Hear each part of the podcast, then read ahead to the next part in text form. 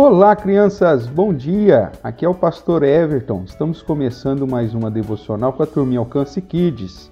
Diga um oi aí, pessoal. Olá, crianças! Que bom! Você está animado para a nossa devocional do dia de hoje? Ah, pelo jeito sim, né? E quem quer ouvir mais um pedaço então da história de José? Quero sim, eu quero, quero sim, eu quero, quero. Ótimo. Então vamos lá. Nós vimos que na nossa, no nosso último devocional que José então foi colocado como governador do Egito e que ele agora se casou. E aí então, o que José fez? Ele começou a visitar todo o Egito, andou por toda a terra do Egito para organizar tanto a plantação quanto a construção de celeiros. Você sabe o que é celeiro? É um lugar bem grande assim para você guardar todas as sementes que você já plantou e colheu.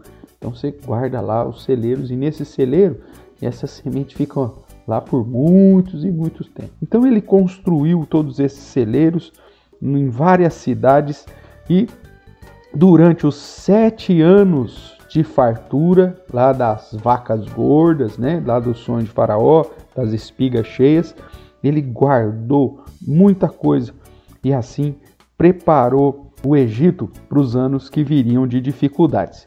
A Bíblia diz: Assim ajuntou José muitíssimo cereal, como areia do mar, até perder a conta, porque ia além das medidas. Veja, crianças, que José, debaixo da direção de Deus, foi um bom administrador. Quando ele estava nos anos de fartura, ele ajuntou um, bastante cereal para quando viesse as dificuldades, a gente também pudesse ter o alimento necessário.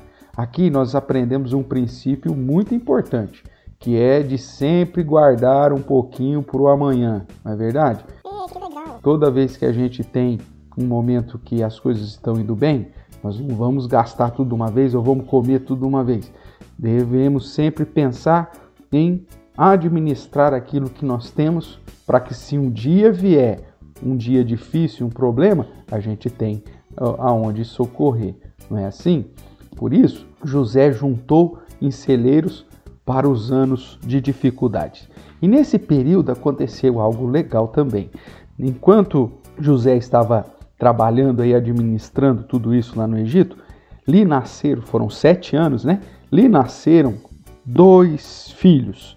Uau! O primeiro filho que ele teve com a Zenate, ele chamou de Manassés, porque ele disse: Deus me fez esquecer de todas as minhas lutas, de todos os meus trabalhos e da casa do meu pai.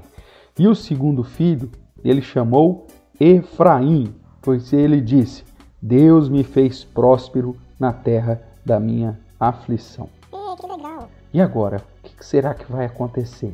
Passaram-se os sete anos de abundância, como será os anos de dificuldade? Ah, mas isso é uma outra história. Hoje eu quero que você aprenda que é sempre importante planejar a nossa vida e sempre juntar um pouquinho para o dia da dificuldade. É verdade! Faça um desenho bem bonito da família de José, ele, Azenate, Manassés e Efraim. E no fundo, você pode fazer um celeiro lá bem grandão para a gente lembrar que ele administrou bem a terra do Egito. Vamos fazer um desenho bem bonito! Quem gostou da história de hoje? Muito bem. Então, espero você para a continuação da nossa história, ver o que vai acontecer agora, né, nos sete anos de pobreza, de dificuldade, e ver como que Deus vai dirigir a vida de José, tá bom? Um abraço, fique com Deus e até amanhã. Tchau, tchau!